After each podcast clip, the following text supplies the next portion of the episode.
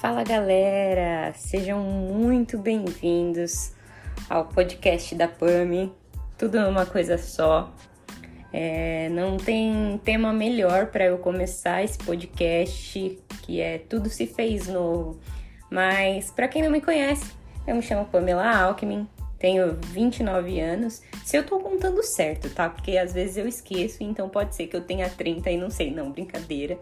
Eu tenho 29 anos, agora tô com uma filhinha de 4 meses.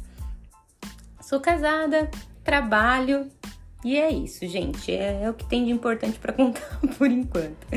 Mas por que eu quis começar com esse tema? Porque de fato, é, nos últimos dois anos eu tenho vivido o novo do Senhor. E esse novo chegou a partir do momento que eu entendi que estar em Cristo é completamente diferente de fazer parte de uma igreja estar na igreja todos os domingos é, é completamente diferente de simplesmente, ah, eu tô orando aqui em casa, então eu acredito em Jesus. É completamente diferente disso. Então, lá em 2 Coríntios, no capítulo 5, versículo 17, a minha versão é a NVT, é, diz assim: Logo, todo aquele que está em Cristo se tornou uma nova criação. A velha vida acabou e uma nova vida teve início. Outras versões diz: as coisas velhas se passaram, tudo novo se fez. E o que é estar em Cristo? É interessante que todas as vezes que nós lemos esse versículo, né? Se alguém está em Cristo, nova criatura é, as coisas velhas se passaram, tudo novo se fez, a gente acaba focando só na, na segunda parte, né? Tudo se fez novo se esquecendo justamente da parte anterior. Se alguém está em Cristo, estar em Cristo é o que? Transformação. É andar em novidade de vida, é você ter um novo comportamento.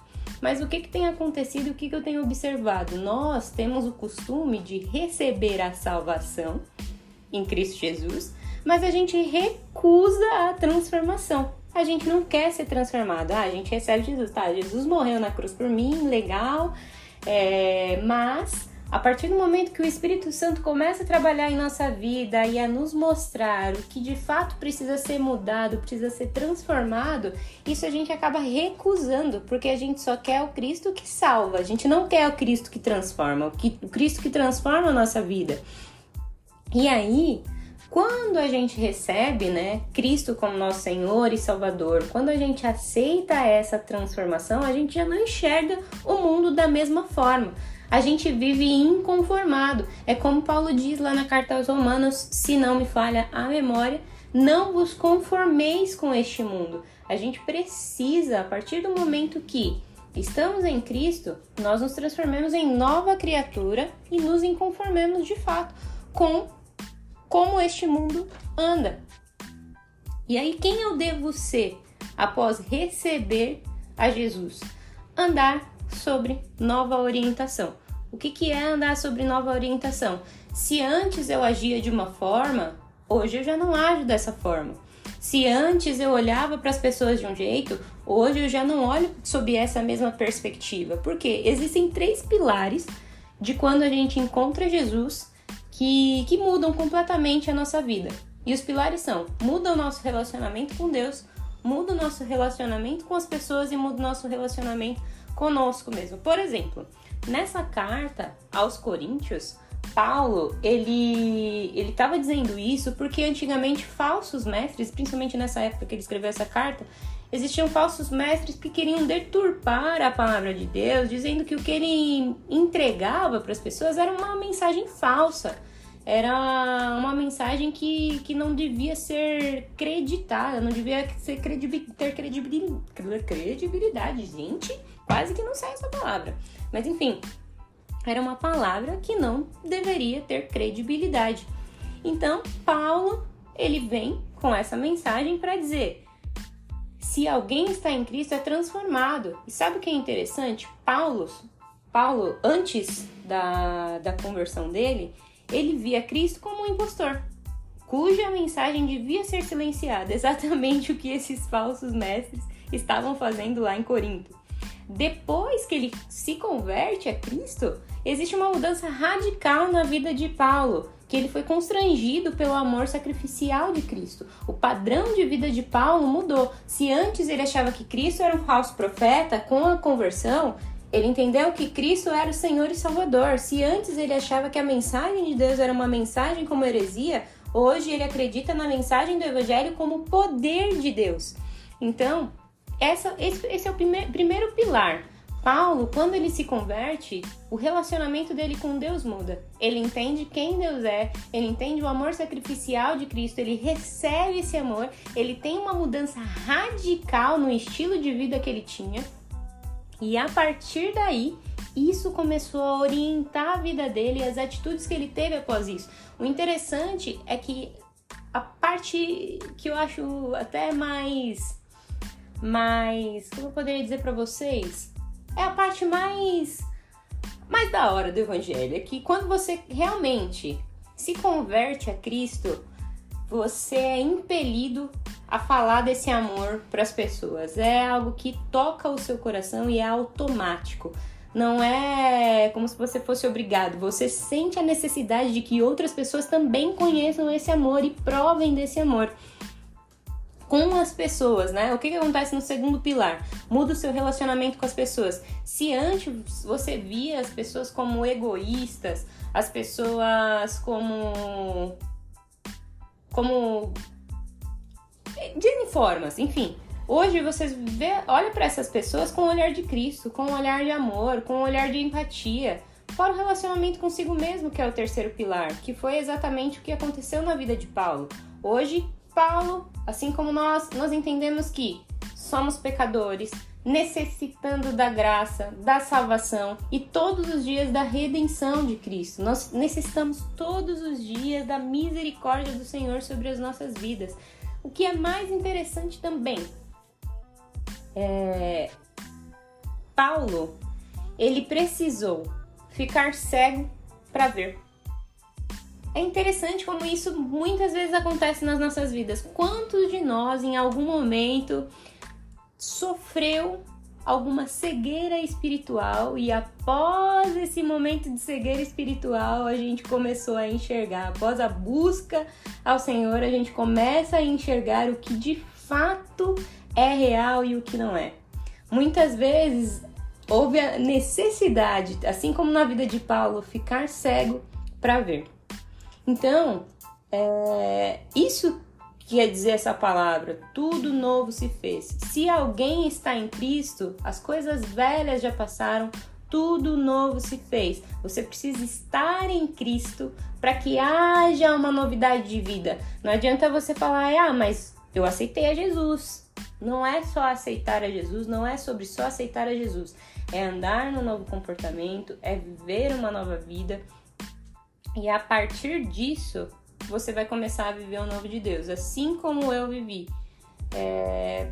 Para quem não sabe, meu, eu já tomei decisões muito, muito, muito erradas. Algumas, algumas pessoas já conhecem minha história por aqui, mas eu já tomei decisões erradas. Decisões essas que, para uma pessoa que já era batizada, que já conhecia Cristo como Salvador, que já entendia, né, que existe céu, inferno, certo e o errado, e aí eu tomei decisões erradas. E essas decisões trouxeram consequências até o momento. E detalhe, essas decisões eu fiz justamente no momento de cegueira. Eu, eu sabia racionalmente sobre Cristo, mas na parte espiritual eu estava completamente cega. Eu não precisava ter tomado as decisões que eu tomei.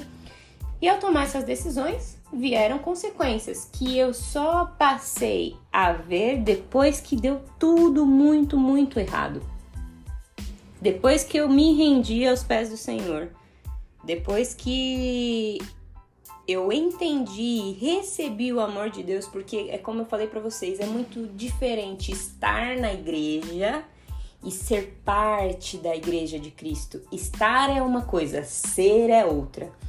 Então, muitas vezes a gente acha que por estar dentro da igreja, lá das quatro paredes, é... eu já sou salvo.